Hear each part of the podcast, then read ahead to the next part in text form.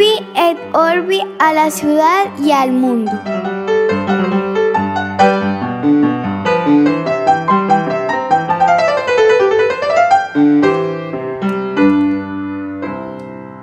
Buenos días, buenas tardes, buenas noches, don David Zuluaga. Bienvenido usted a este final de temporada de Urbi et Orbi. Qué hombre, Octavio. No creí yo que jamás fuera a escuchar eso. Es que Yo final de temporada. Yo ya, yo, no, yo me estoy en peli- yo estoy en peliculado. Yo me imagino que hay vallas y todo aquí en Los Ángeles con la foto suya y la mía diciendo ahí season final. Ay, hombre, bueno, pues vamos Pero a. vean, 20 capítulos ya. Muchas gracias, hombre, a esos cinco gatos que nos han acompañado eh, y que nos han motivado para seguir haciendo este ejercicio que a nosotros nos gusta mucho, pero que nos alienta bastante saber que, que hay otras personas que también lo están siguiendo eh, permanentemente, pues. Sí, la verdad que ha sido muy divertido para nosotros y muy gratificante. Por ahí incluso nos llegó en estos días un, un correo, Octavio, eh, y ya me voy a acordar en unos segundos del nombre del cristiano en cuestión, que nos cuenta una cosa que me pareció memorable. Nos dice que la clase que más detestó en el colegio fue filosofía.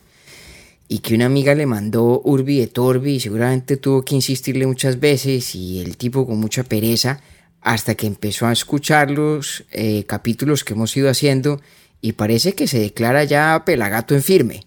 Eh, Sí. Entonces ese tipo de, de mensajes, pues bueno, ahí está el motivo por el cual, a pesar de que suspendemos a partir de este capítulo nuestra primera temporada, será esencialmente para prepararnos para la que viene.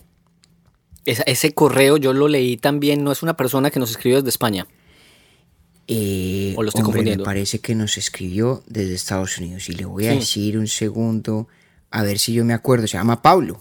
Pablo. Pablo Gómez, sí señor, en Parkland, Florida. Ah, me acuerdo de ese correo, sí, sí, sí, pues un saludo para Pablo.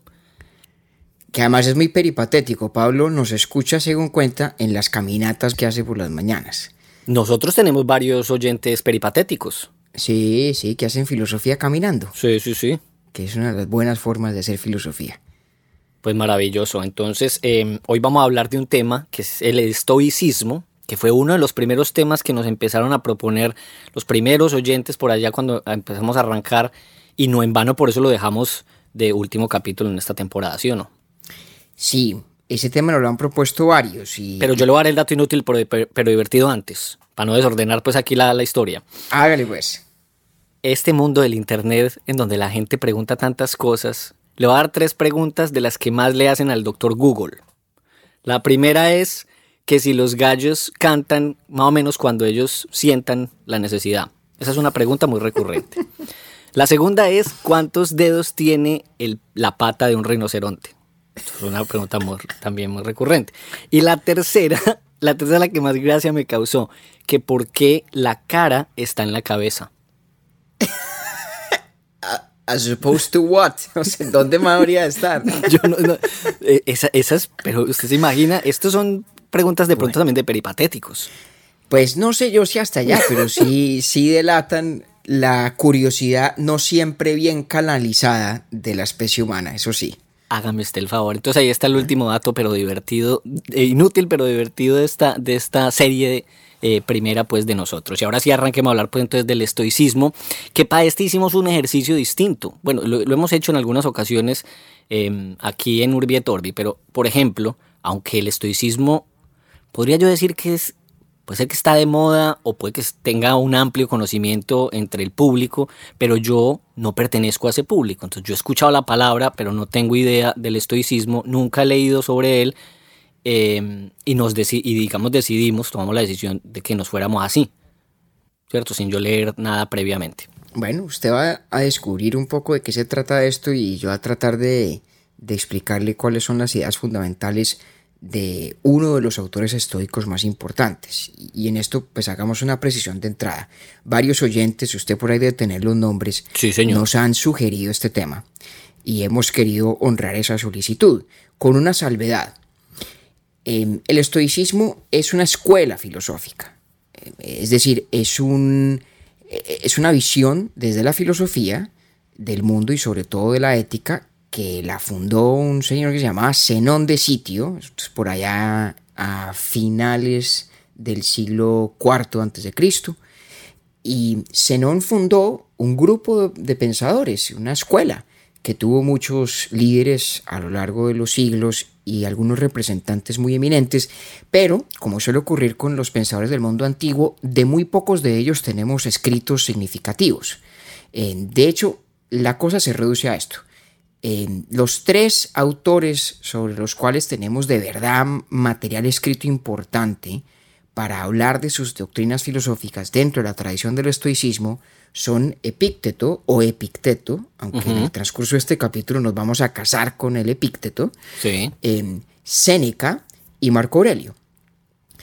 Es posible que el más leído y el más popular sea Marco Aurelio, pero este capítulo hoy lo vamos a dedicar a Epícteto, em, que es de enorme influencia en la tradición estoica y uno de los autores antiguos más influyentes a lo largo de la Edad Media, de la modernidad temprana, e incluso en la época moderna y contemporánea. Entonces vamos a hablar de Epícteto en particular. Y antes de que entremos en materia con eso, a mí sí me gustaría, Octavio, honrar a los, a los oyentes que amablemente nos sugirieron que habláramos de este tema que sé que a muchos les interesa. Totalmente, y que desde abril nos han escrito algunos, como por ejemplo Manuel Rojas nos propuso él nos habló, de hecho, específicamente de Marco Aurelio, así como Andrés Arias nos habló de Séneca y nos decía, ¿será que él sí realmente fue o no fue un estoico? Em, don Nicolás Pinzón, de 13%, big fan del estoicismo, y Mario Chamorro, también un ácido lector del estoicismo, con un autor, ellos, estos dos últimos, poco más contemporáneo que lo voy a mencionar un poco más tarde. Pero estas cuatro personas, digamos que manifestaron ese interés que con lo cual yo podría proponerle a usted, compañero, que pues volviéramos a Marco Aurelio y a Séneca después, en un futuro. Me parece perfecto, vamos a hacerlo. Quedamos comprometidos a hacer un futuro episodio sobre la parte del estoicismo que no vamos a abarcar hoy. Eh, pero la de hoy es importante porque sienta las bases de lo que habría de ser la percepción del estoicismo como un aparato filosófico y crítico durante muchos eh, siglos después de que se escribieron los textos de Epícteto. Y arranquemos por una aclaración. Epícteto, como Sócrates, no escribió nada, de hecho. Él no escribió absolutamente nada. Era profesor y enseñaba de la misma manera como enseñaba Sócrates, a partir de diálogos y de conversaciones con, con distintas personas que iban a hablar con él, digamos, en una especie de peregrinación, iban a buscarlo y, y trabajaban con Epícteto y vivían cerca donde él estaba. Además, en una época en la que ya se había empezado a institucionalizar la idea de ir a estudiar donde un sabio.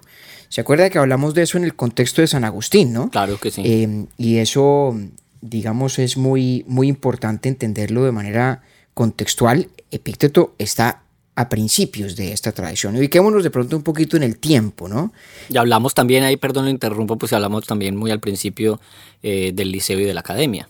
Exactamente, esa tradición de la escuela filosófica pues viene desde Platón y desde Aristóteles, em, que son respectivamente los fundadores del liceo, perdón, la academia y el liceo. El liceo Aristóteles, la academia Platón.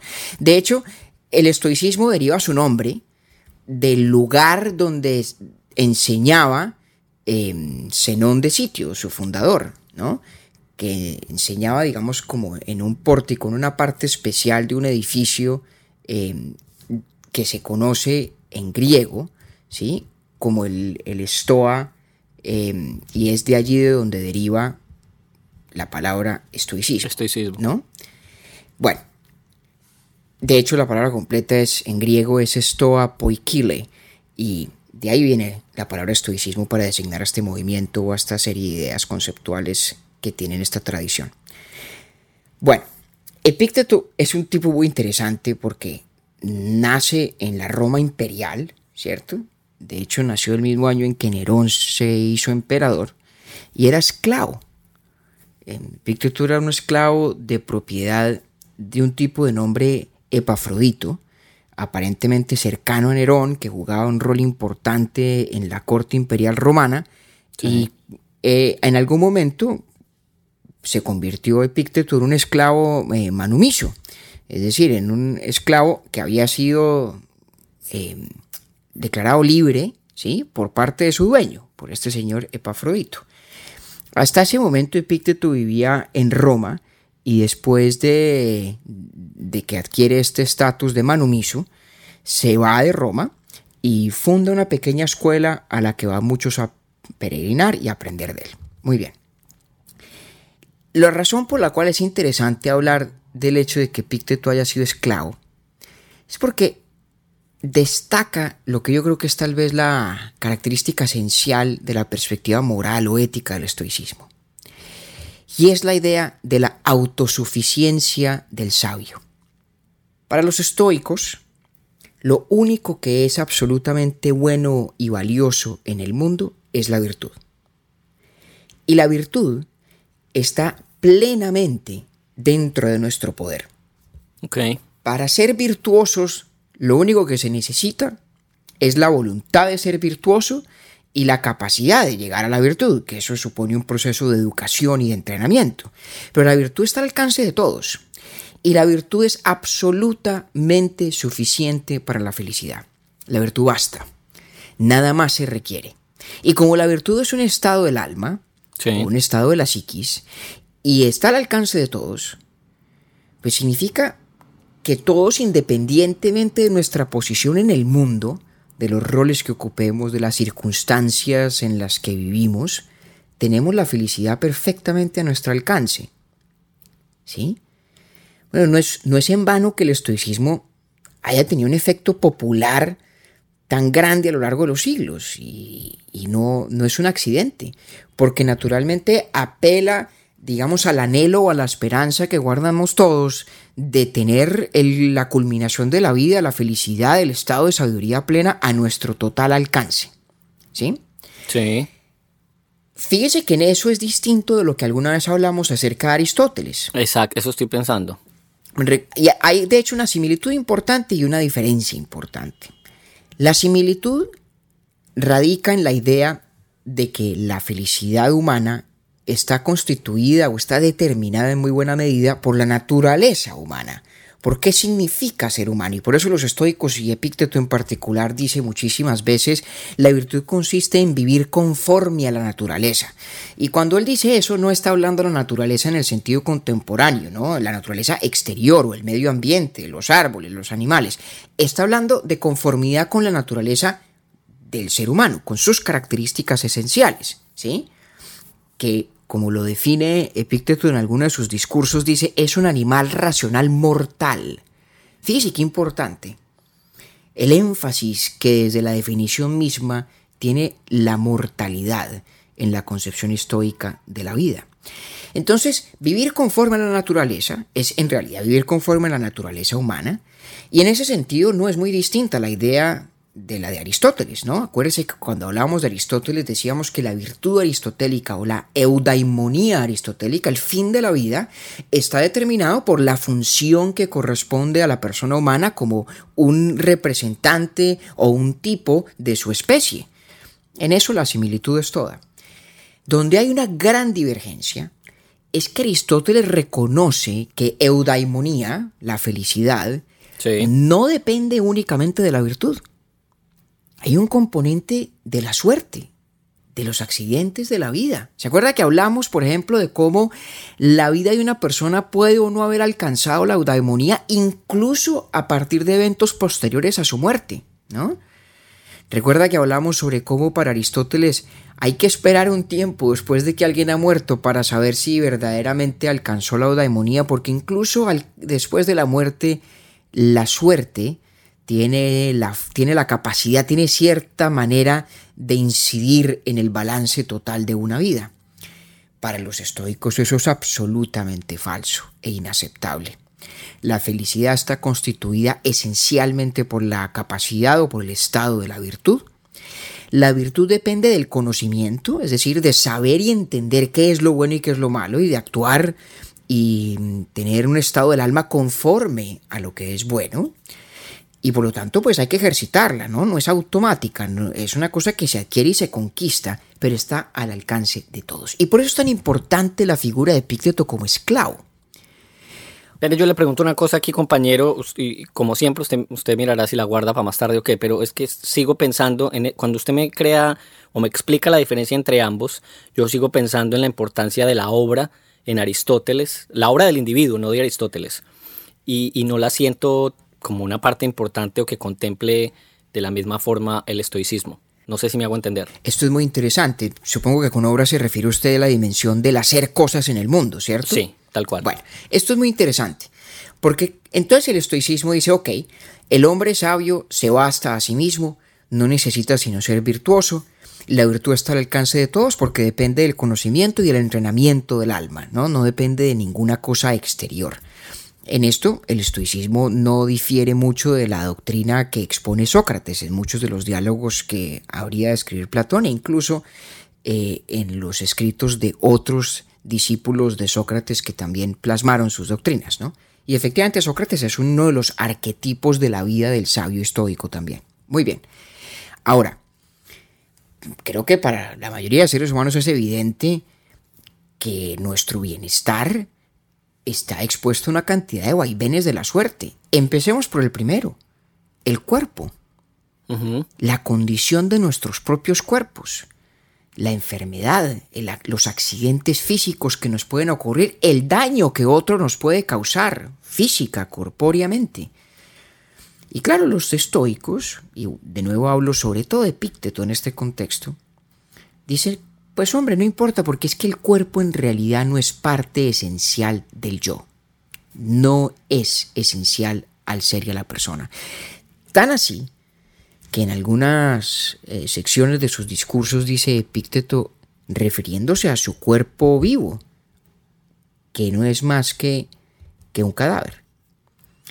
Eh, algo así como el yo, el alma, la mente, lo que realmente soy, habita este cuerpo que en realidad no es plenamente suyo, en el sentido de que no, no, se afecta el yo íntimo por aquello que le ocurra al cuerpo. Hay un desprendimiento absoluto de todo lo corporal y por esa vía todo lo externo. Porque claro, nadie puede intervenir o interferir en mi psiquis si no es a través de afectaciones a mi cuerpo, por una parte, o causarme impresiones mentales a través del discurso o de la reflexión y ya vamos a hablar de esa dimensión en un momento. Pero entonces, ¿por qué señalo este punto que es tan importante?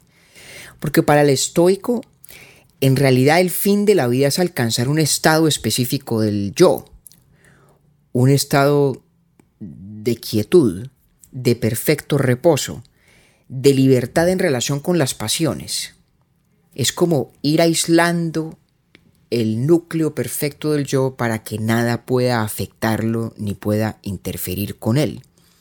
Y en ese sentido usted no se equivoca. Fíjese que esa es una imagen del ideal de la vida moral muy distinto de aquel que en el caso de Aristóteles, por ejemplo, insiste en la necesidad de hacer cosas, en la necesidad de la praxis, de salir al mundo a actuar. Ahora, el estoicismo no requiere una actitud ascética, ¿cierto? No se trata de uno retirarse y sustraerse plenamente del mundo. El estoicismo, digamos, contempla la posibilidad de vivir en comunidad, de construir amistad. La amistad es un tema importante para los estoicos. Hay que ser buen amigo, hay que ser buen vecino, buen miembro de familia, pero en un sentido muy modesto, en el sentido de vivir conforme a la naturaleza humana que es social, que es de vida en comunidad sin mayores ambiciones. Y va a ser interesante cuando hablemos en su momento sobre Séneca y sobre Marco Aurelio, cómo el estoicismo visto por ellos y vivido por ellos nos presenta la perspectiva desde el otro extremo del espectro. Aquí tenemos en Epícteto un esclavo que dice, por muy esclavo que sea, estoy en el proceso de la conquista de la plena felicidad a través de la forja de la virtud. Y en el otro extremo tenemos a un grandísimo emperador romano, a un hombre que fue, eh, ese es Marco Aurelio, y a otro que fue tutor de Nerón, importantísimo asesor y consejero suyo Séneca antes de caer en desgracia, diciendo lo mismo, diciendo que están en el mismo proceso eh, moral y personal, desde dos ópticas muy distintas. Y esto se relaciona, repito, con lo que usted dice, porque en el estoicismo, aunque no hay una retirada ascética del mundo, sí hay una actitud de enorme indiferencia frente al mundo. Y esto es muy importante.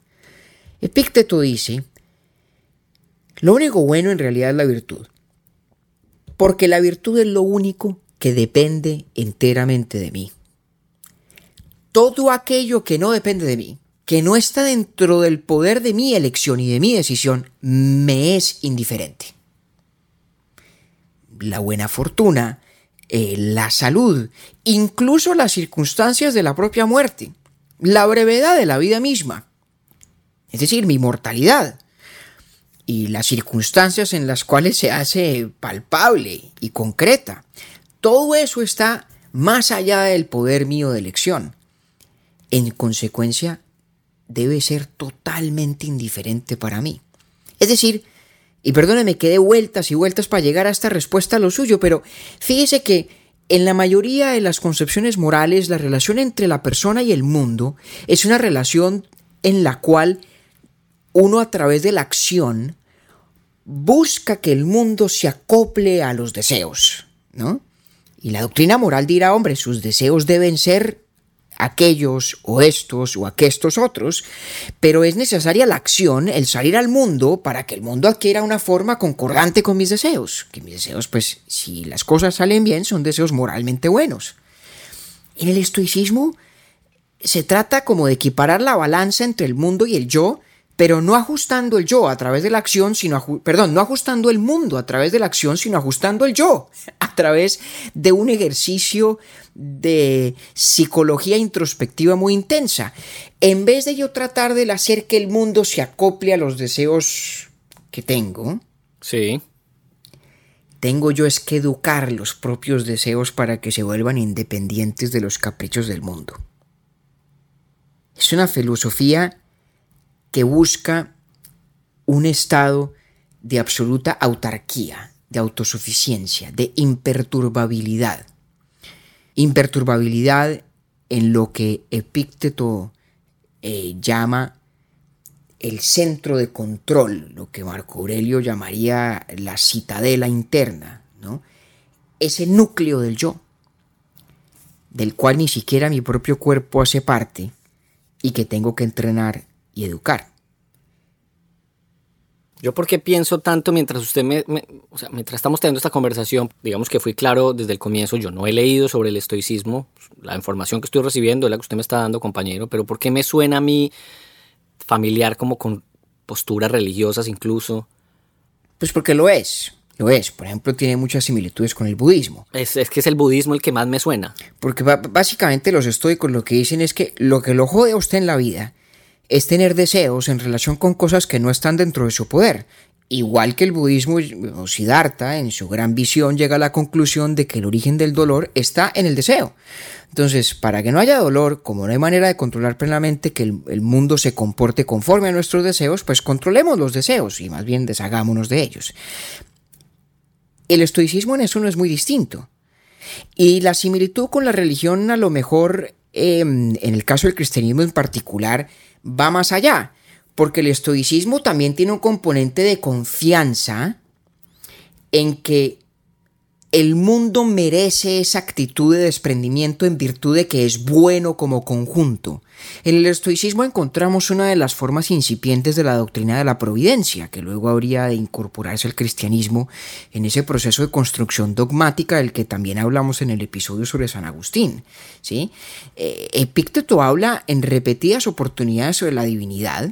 Es muy interesante notar que además suele hablar de Dios en singular, un poco como hacía Sócrates, no necesariamente porque sean monoteístas estrictos, sino porque creen que la pluralidad de los dioses eh, de su universo cultural, el uno griego y el otro romano, eh, pues realmente se trata de múltiples manifestaciones de una misma divinidad y habla de ese dios en singular para hablar de que además el mundo a que da lugar y cuya existencia sostiene, pues manifiesta su sabiduría y su razón. En el mundo está inscrito está, digamos, materializado el logos, la razón de la divinidad. Esto tiene todo que ver con la idea de la providencia en la tradición cristiana. Entonces, para el estoico, también esa especie de convicción o esa fe de que el mundo tiene un transcurrir que es lógico, que es coherente y que tiene sentido a la luz de los propósitos de la divinidad, pues eso facilita el acto de indiferencia.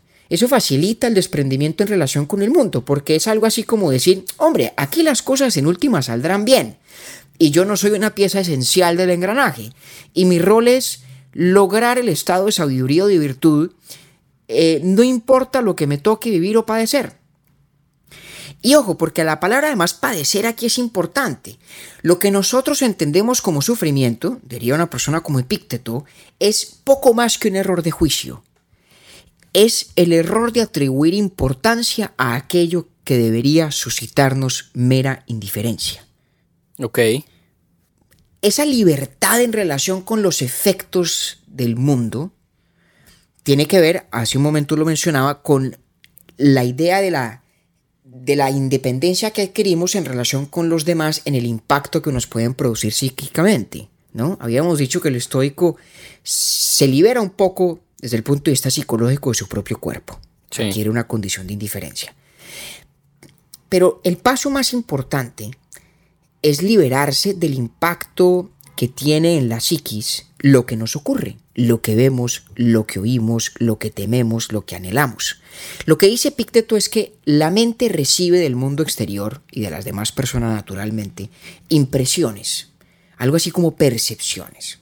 Y esas impresiones, solamente cuando no las tratamos de manera crítica y reflexiva, son las que nos conducen a tener miedo, angustia o incluso a sentir rabia, rencor. Cuando adoptamos suficiente distancia crítica y reflexiva en relación con esas impresiones y nos damos cuenta que sus causas están allende el poder de nuestra elección y las naturalizamos, es decir, las explicamos como eventos que ocurren en un mundo cuyo transcurrir nos debe ser indiferente, dicen los estoicos, dice Pícteto, hemos de esa manera alcanzar un estado de apatía en relación con lo que causa esas impresiones. Y en eso fundamentalmente consiste el entrenamiento de la virtud. En acostumbrarnos habitualmente a esa indiferencia, a esa apatía, a todo excepto lo que está de verdad plenamente dentro de nuestro poder, que es lo que decidimos, lo que elegimos, lo que escogemos. Y allí sí tenemos que guardar todo el cuidado de que la elección refleje lo que es virtuoso refleje lo que es racionalmente bueno, ¿no?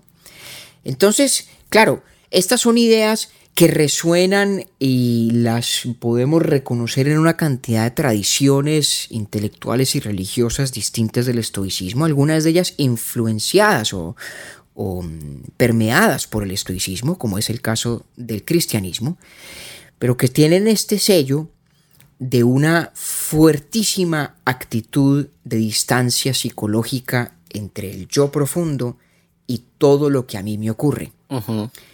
Y de ahí viene el adjetivo de estoico, ¿no? Cuando se habla en el lenguaje popular de una persona como estoica, uno se imagina una figura recia, resistente, que resiste todos los embates, ¿no?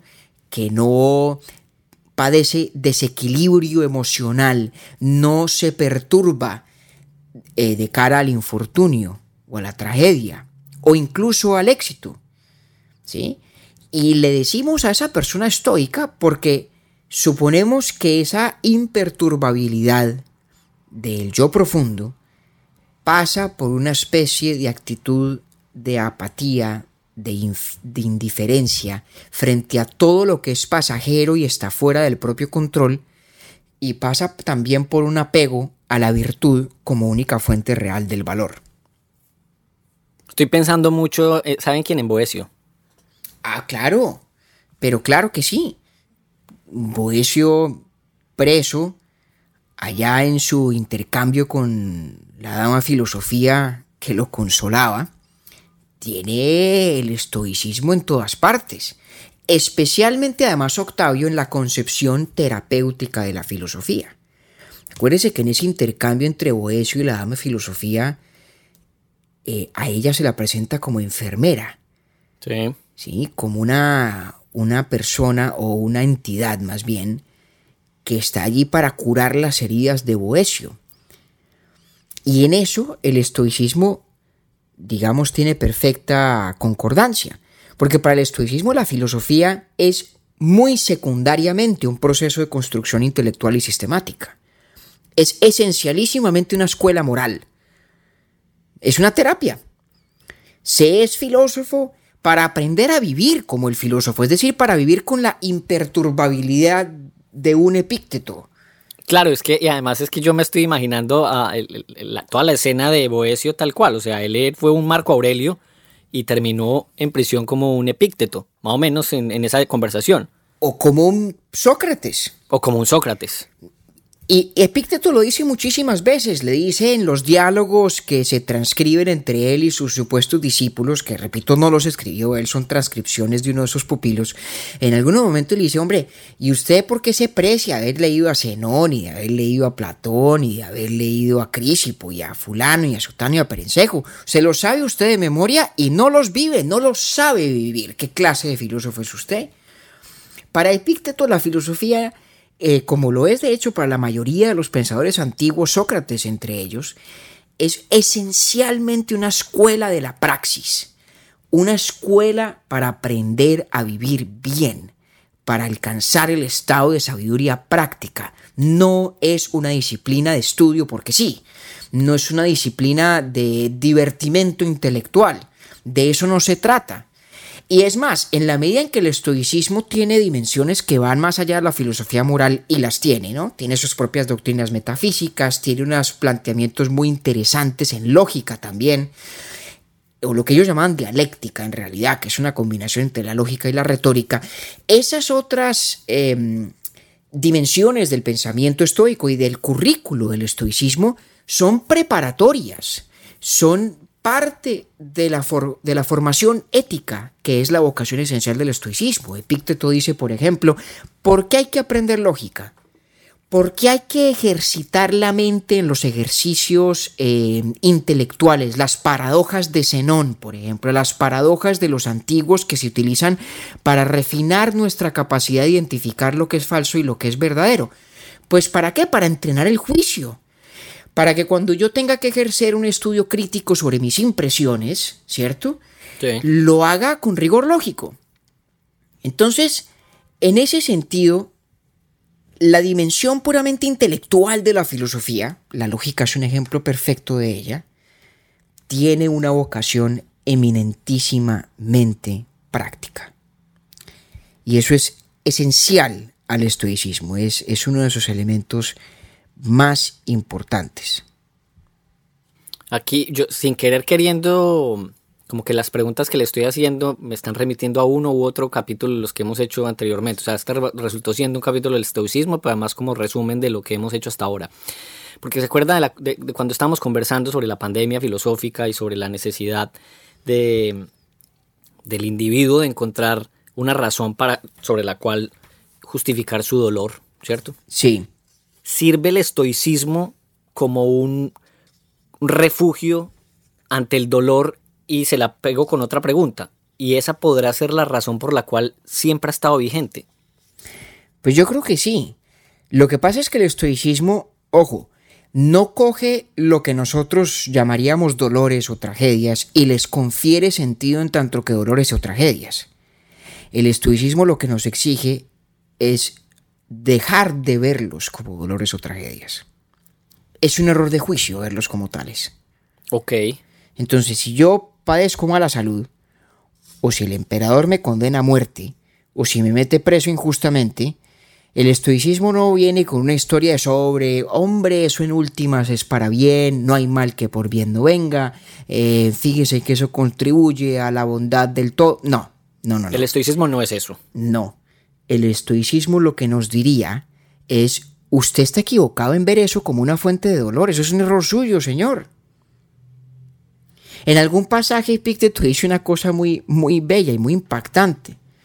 Dice, la filosofía está para que aprendamos qué en verdad son la muerte, el exilio, la prisión y la cicuta.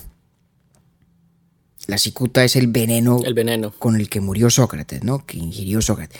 La filosofía está para decirnos qué es lo que en realidad son la muerte, el exilio, la prisión y la cicuta. Es decir, nada. Cosas que han de ser indiferentes porque están más allá del poder de nuestra propia voluntad. Por eso el estoicismo lo que hace, entre otras cosas, es una gran desmitificación de la muerte. Epicteto en muchas partes dice, óigame, y si la vida le da a usted muy duro, y si de verdad está comiendo mucha mierda, y no tiene ninguna alternativa más digna, dice él, la puerta siempre está abierta. Ok. Y por puerta se refiere a la muerte voluntaria. A, la- a terminar con la vida, claro. Exactamente. Y lo dice así, la puerta siempre está abierta. La puerta siempre está abierta. Ojo, el estoicismo no se trata de que ante cualquier impasse, pues la persona sucumba a la decisión del suicidio. No, el suicidio no es un vehículo de escape. El suicidio lo que es es en la visión estoica, cuando es una alternativa moralmente válida, es la máxima y última afirmación de la absoluta libertad del yo en relación con las pasiones. Porque el yo que se independiza del valor de la vida misma y por lo tanto de la inminencia de la muerte, ese ya está, digamos, en la condición del sabio máximo. Y de hecho, em, Zenón de Sitio, el fundador de la escuela estoica, murió por inanición, murió por suicidio, dejó de comer. Y Séneca se suicidó también. Me llevó ahora usted con la curiosidad de un personaje que siempre me ha llamado mucho la atención y yo ahora pienso entonces que de pronto es que era estoico. Eh, eh, usted, usted conoce o ha oído hablar de George Eastman, Eastman, que fue el fundador de Kodak. No, Bueno, pues Eastman fue el fundador de Kodak y de muchas otras. Eastman incluso intentó cambiar el calendario gregoriano y le metió billete a eso en- y le hizo lobby fuerte en el Congreso de Estados Unidos porque él decía que el, el año tenía que ser 12 meses de 28 días, cuatro semanas de 7 días y hasta luego Lucas. Y se gastó un billete en, en eso. Pero al final de su vida, muy joven además, un señor que murió soltero y tal, deja una carta más o menos como con una visión un poco estoica porque dice, hasta aquí me trajo el río, yo de aquí para arriba ya no va a haber nada más y hasta luego. Mm, pero no estoy tan seguro, ¿no? Pero no sé, yo... No estoy tan seguro. Digamos que el hecho de que una persona decida mm, renunciar a la vida, quitársela y que eso sea una decisión voluntaria no significa que esté dentro de los cánones del estoicismo, porque el estoicismo es estricto en las circunstancias que lo justificarían. ¿Sí? Se trata de circunstancias en las que realmente la muerte de otra manera es una inminencia clarísima y absoluta. Tal vez eso nos recordaría el ejemplo de Séneca, de quien hablaremos después. Pero también cuando la alternativa es de pronto una circunstancia vital donde es imposible conservar la virtud. Pero el hecho de que una persona no tenga más éxitos para cosechar en el resto de su vida no significa que no tenga margen para la virtud. Ojo, que alguien diga, bueno, ya lo hice muy bien, hasta aquí llegué, todo bien, chao, eso no es lo que los estoicos tienen en mente. ¿No? Por eso digo que el estoicismo es muy, es muy importante no confundirlo con el ascetismo, ¿no? es, es importante no confundirlo con una renuncia radical eh, a todo lo, lo, lo que, digamos, constituye la actividad de vivir. El estoico no se tiene que encerrar, el estoico no deja de ser padre de familia o hijo o ciudadano o vecino o amigo. El estoico lo que pasa es que vive esas cosas con indiferencia en relación con todo aquello que no esté dentro de su poder de elección, que es muy distinto. Ok. Y, y en ese sentido, en esa medida, está por lo tanto, digamos, exento de los embates de la fortuna y se conserva impávido, satisfecho y pleno en su propia virtud, que depende solamente de sí. O- ok, ahora sí ya, ya me ubico un poco más ahí en el... En cuál es la intención del tema. Pero a mí me queda una duda, fue cuando usted dice... em, esa sería la última, el último estadio posible y menciona además usted la máxima, el máximo nivel de sabiduría. ¿Sí fue así que lo puso o no? Sí, pues digamos que hacia allá es donde dirían los estoicos marcha la persona que está en el camino de la sabiduría, sí. Eh, perdón, no significa que el sabio siempre tiene que quitarse la vida, no. Ese no es el punto. Hay un estado del alma o de la psiquis que constituye em, la sabiduría plena y la virtud. Y esa virtud incluye un desapego incluso de la vida misma, en relación con la vida misma, con el cuerpo. Sí. Y ese desapego a veces se justifica en su expresión como suicidio o como, como muerte voluntaria. No siempre, a veces. Pero por eso es que es importante entender que la respuesta del estoicismo no es nihilista, no es el absurdo, como no es tampoco un optimismo que le confiere sentido a la tragedia, no.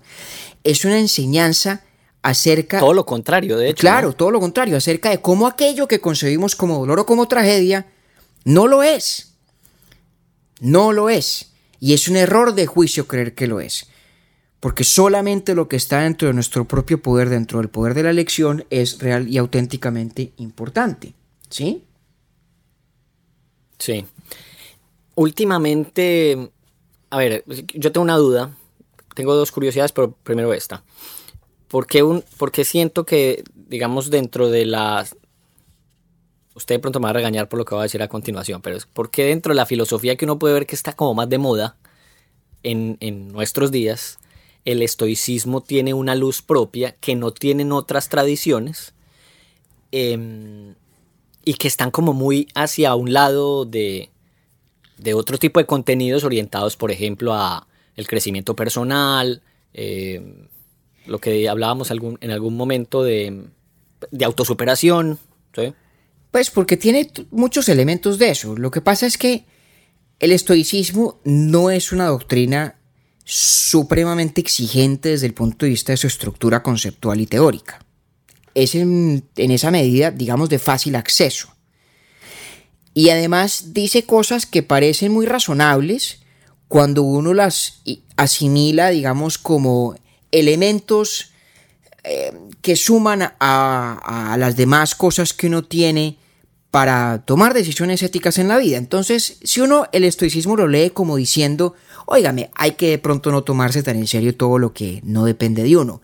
Eh, hombre, eh, la buena suerte, la mala suerte, aquello que depende de eso, de pronto no puede convertirse en aquello en lo cual cifro todas mis esperanzas y todas mis ilusiones. Hombre, hay que construir un poquito de distancia crítica en relación con las pasiones. Entonces, si uno toma el estoicismo como, digamos, píldoras de sabiduría práctica, eh, en esas medidas o en esas proporciones, pues digamos que no encuentro yo que pueda uno objetar. Mm, son cosas sensatas, son cosas útiles, son cosas valiosas.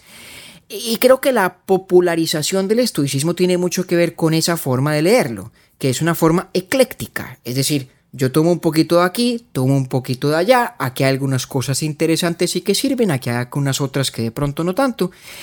Pero si uno habla del estoicismo destilado, ¿no? Puro, pulquérrimo, no sé yo si a tanta gente le parecería tan atractivo. Porque repito, exige un grado enorme de apatía y de indiferencia frente a la gran mayoría de cosas que creemos que son importantes. Pues, pues es, que, es que, por ejemplo, ya cuando usted me mencionó algo tan puntual como la familia, por ejemplo.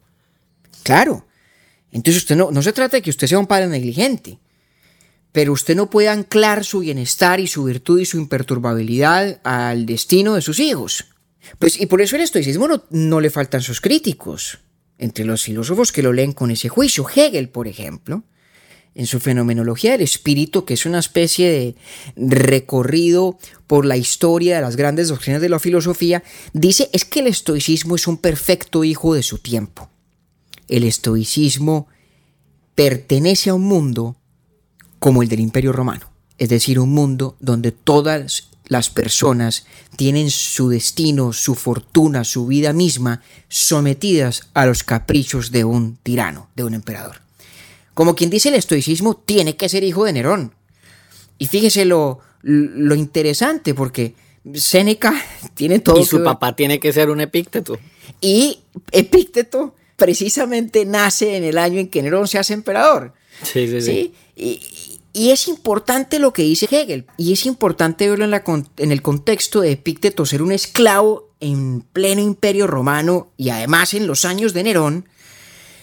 Porque claro, cuando la vida de la persona está expuesta de semejante manera a la arbitrariedad de uno solo que por voluntad puede disponer de su vida, de sus bienes, de su familia, de todo, pues aquello de la renuncia y de la indiferencia y la apatía parece el más elemental y necesario mecanismo de defensa psicológico.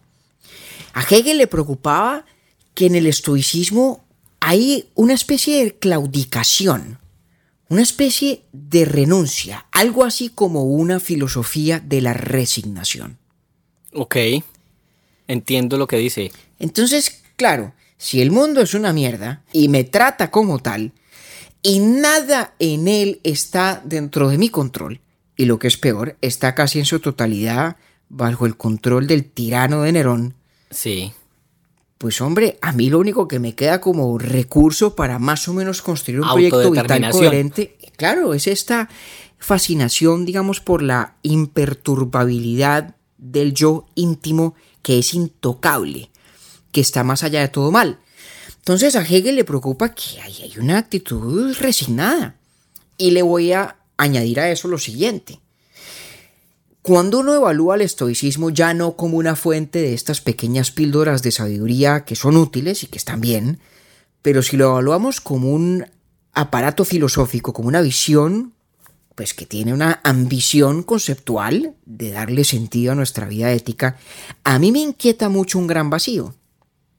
Si el hombre virtuoso, si el sabio, es absolutamente invulnerable, como además creía Sócrates, ¿no? Sí. Y por lo tanto a mí nadie me puede hacer daño si yo soy sabio. Usted me puede, como decíamos en esa frase extraordinaria de Picteto, usted me puede hacer beber cicuta, eso no me quita lo virtuoso. Usted me puede mandar al exilio, eso en nada me quita lo virtuoso. Usted me puede encarcelar o me puede matar y eso en nada me despoja de mi virtud. Si el auténtico yo es absolutamente impermeable a lo que los demás puedan hacer, ¿por qué es malo aquello que hacen? Cuando en efecto es malo. ¿Cómo explicamos racional y moralmente el daño de los demás si el, daño que los demás me causan o me producen, si el planteamiento del estoicismo es que los demás no me pueden hacer daño? que estoy exento de todo mal, lo dice Sócrates en alguna parte. Me puedes matar, pero jamás podrás hacerme daño alguno. Entonces, bajo esa teoría de las relaciones morales entre las personas, pues ¿por qué está mal salir a hacerle algo a otro? Si no le estoy produciendo ningún daño. Exactamente. Y si el cuerpo es tan indiferente. Y si no es constitutivo del yo íntimo, que es lo único que importa. Entonces, cuando uno empieza a someter el estoicismo a esa evaluación sobre qué tan capaces de explicar las interacciones entre las personas, la dimensión interpersonal de la ética, y no solamente la actitud que yo tengo frente a mis propios deseos y frente al mundo, empiezo a sospechar que aquí lo que hay es un, una especie de claudicación, como diría Hegel, que tiene una alta dosis de sabiduría, ¿no? No vamos a decir que no, y que además es muy exigente y muy difícil porque pues construir ese grado de indiferencia y de apatía, pues por lo menos yo no creo que lo vaya a lograr nunca, lo que pasa es que tampoco lo estoy buscando, ¿no? Pero ahí es donde de pronto marco yo una diferencia entre lo que podríamos llamar intuiciones estoicas populares y el estoicismo como una doctrina moral, que es mucho más exigente y yo creo que en algunos de esos elementos un poco más difícil de aceptar. Hegel negaba el estoicismo como un todo o igual le otorgaba esas virtudes que usted me acaba de mencionar? No, yo creo que se las habría reconocido también. Digamos que tiene, hay un componente allí que es pedagógico, terapéutico, la forja del carácter, eh, que de hecho es importante, no importa la teoría moral que uno tenga, ¿no? Porque cualquier teoría sobre cómo se debe vivir éticamente, pues le va a decir a uno que uno tiene que resistir tentaciones para orar bien y que uno tiene a veces que estar dispuesto a asumir ciertos costos para orar bien. Y desde ese punto de vista, la educación estoica, pues es valiosa independientemente de los demás elementos de la doctrina y tiene una aplicabilidad bien universal, ¿no? Pero es el conjunto del todo el que me parece que es más difícil asimilar cuando uno lo comprende en su totalidad. Claro, cuando se estira cuando me está mostrando el mapa y lo estira a tal punto, ahí, ahí ya yo encuentro también lo mismo. Pues digamos que ubico claramente qué es lo que se le, claro. se le argumenta de vuelta. Porque la cosa va tan lejos en el problema que estoy yo señalando de explicar entonces cuáles son las normas de las interacciones interpersonales, que como hablaremos seguramente más a profundidad el día que toquemos a Séneca, ¿sí? Para los estoicos, las actitudes reactivas son absolutamente inapropiadas, no tienen lugar. Por actitudes reactivas me refiero a cosas como la rabia, el rencor, la indignación frente a lo que otro hace. No hay necesidad. No, eso es un error de juicio. Y entonces el estoicismo casi que lo invita a uno a tratar a las demás personas como eventos de la naturaleza. Así como yo no puedo tenerle rencor a una tormenta, por mucha destrucción y devastación que produzca, porque la tormenta simplemente ocurre, el estoicismo casi que nos pide tratar a un ser humano absolutamente inmoral y criminal como una tormenta. Ay, hombre, pues sí, qué vaina. ¿No? Pero sin actitudes reactivas que son características de la respuesta que nos suscita alguien que vulnera las normas de interacción moral entre las personas. Entonces fíjese que incluso es coherente el estoicismo en pedir que renunciemos a, las actitudes, a las actitudes reactivas y a la misma vez decirnos que tratemos con indiferencia todo aquello que los demás pueden afectar o dañar, o a lo que le pueden producir un daño. Y entonces si uno hace esas dos cosas, me pregunto yo, ¿cómo hacemos entonces para explicar por qué está mal que yo vaya a hacerle un daño a usted? ¿Por qué está mal que yo a Octavio lo someta injustamente al exilio? ¿Por qué está mal que lo condene injustamente a la cicuta? ¿Por qué está mal que lo envíe injustamente a la cárcel? ¿Por qué está mal que lo mate? ¿Sí? Claro, porque el estoicismo, según lo que yo le estoy entendiendo, siempre parte desde la óptica del receptor. Ah, exactamente, exactamente. Mejor no lo habría podido yo decir. Y ahí sí que vuelve y entonces entran estas sospechas de Hegel. Claro, es un mundo moral, eh, es decir, el mundo de este imperio romano con Nerón a la cabeza, el mundo de un hombre como Epícteto esclavo, sometido al arbitrio de otro, a la voluntad de otro, de la manera más atroz posible, ¿no? Aunque parece que el dueño de Epícteto era buena gente y lo trató bien y, y demás, pero igual Epícteto era un esclavo.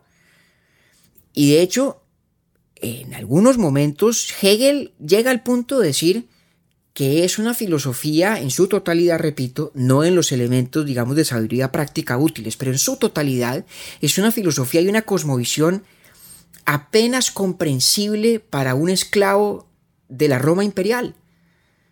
Ya que tengo todo el mundo contra mí, pues me concentro en construir la virtud que puedo dentro de lo que me queda, que es esa citadela interior. Eso me encantó que dice Hegel. Es un perfecto hijo de su tiempo. Ah, total. Ahora, lo que pasa es que Hegel cree que todas las filosofías son perfectas hijas de su tiempo. lo interesante del estoicismo es la, la razón por la cual el estoicismo es perfecto hijo de su tiempo. Eso es lo interesante. Y que la persona de Epícteto lo encarna a cabalidad, ¿no? La que, la, que no me, la que no me queda clara o la, de la cual estoy muy, muy eh, curioso por entender es la transición desde Epícteto hasta Marco Aurelio y Séneca, porque ahí, ¿cómo, cómo pudo haber llegado una, algo de un esclavo a estos personajes? Pues a un emperador, al emperador mismo. Ahí la cosa se pone muy interesante.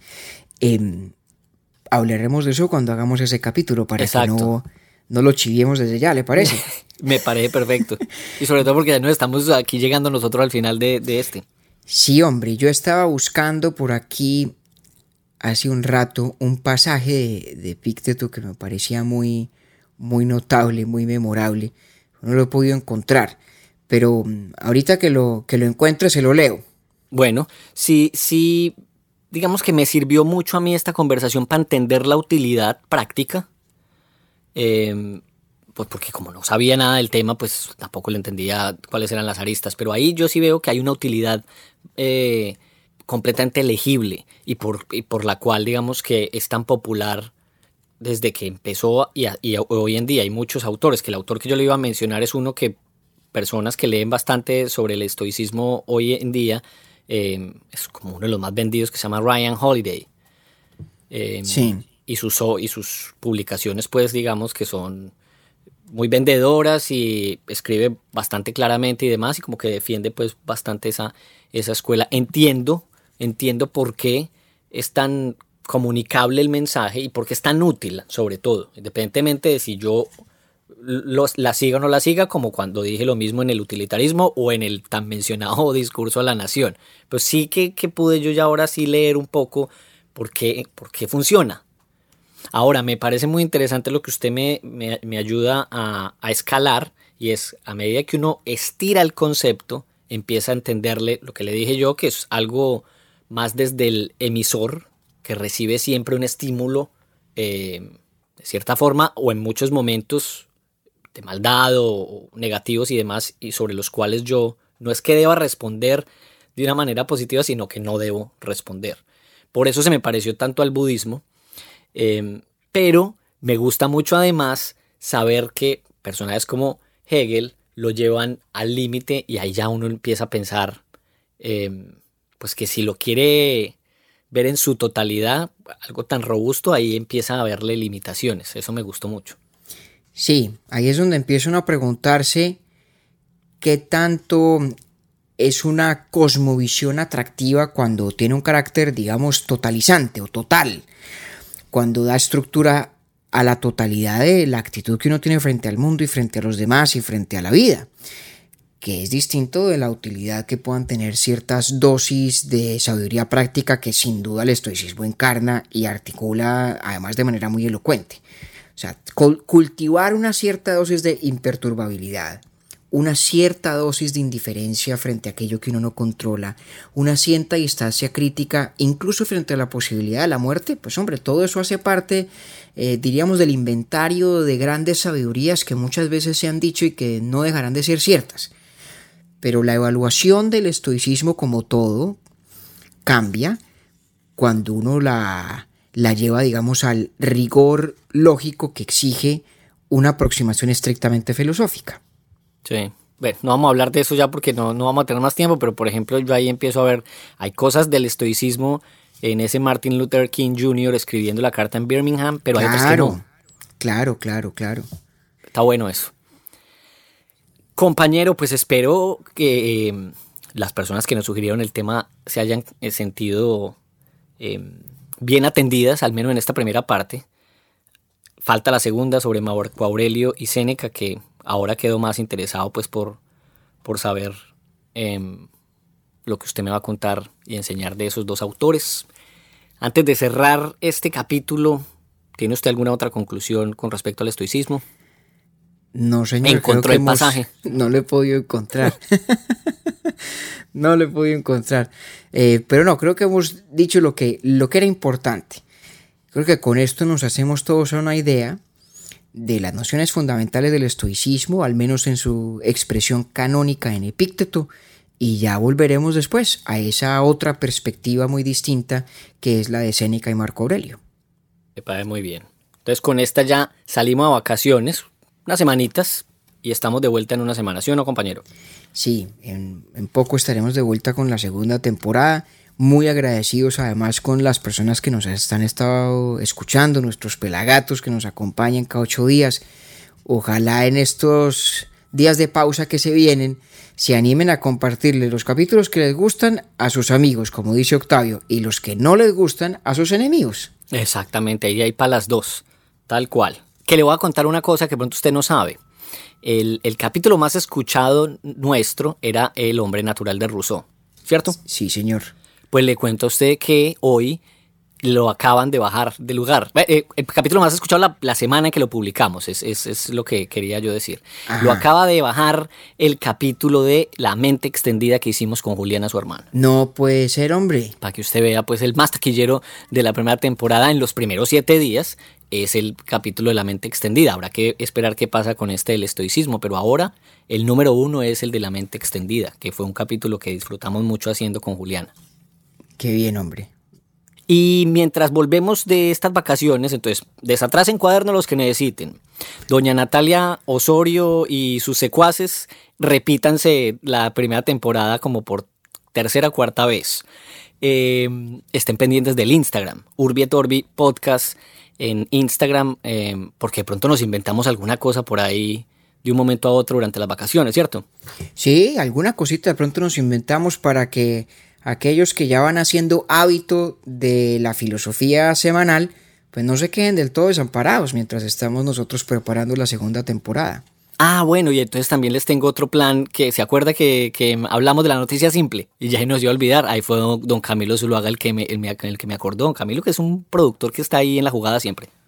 Sí, así es. Eh, esa sí es una gran recomendación que les hacemos. Octavio estaba haciendo eh, un podcast divertidísimo y muy breve. Tiene una virtud que Urbi et Orbi no tiene, que es la de la brevedad y la concreción. y cuenta unas historias berraquísimas y muy entretenidas. El podcast se llama La Noticia Simple. Ojalá se animen a buscarlo y escucharlo también pasen por allá que se dura menos que lo que dura una canción. En cuatro minuticos les echamos una historia, un par de chistes de pronto malos, pero eh, la información, esta, esta no es ni tan inútil, ¿no? Esta puede ser hasta útil, divertida, espero. Así es, es bastante útil y muy divertida. Muchas gracias compañero. Entonces, bueno, pues nos vemos después del receso y nada, pues agradecido con todos los gatos que nos están acompañando con María Cristina, que nos ha hecho barra desde el día cero y que nos asesora y nos regaña siempre a muy buen tiempo, a don Camilo Zuluaga también en la producción, y a usted, hombre, por, enseñarme tanto en estos 20 primeras conversaciones. No, hombre, Octavio, ha sido un verdadero placer eh, compartir con usted y con María Cristina y con Camilo en este invento que ha resultado tan entretenido para nosotros y todo parece indicar de algún provecho para uno que otro pelagato, cosa que muchísimo, muchísimo nos alegra. Y seguimos esperando a Shakira, ¿sí o no? Seguimos esperando a Shakira. En la segunda temporada vamos a arremeter con más vigor aún a ver si lo logramos. Tal cual. Un abrazo, compañero.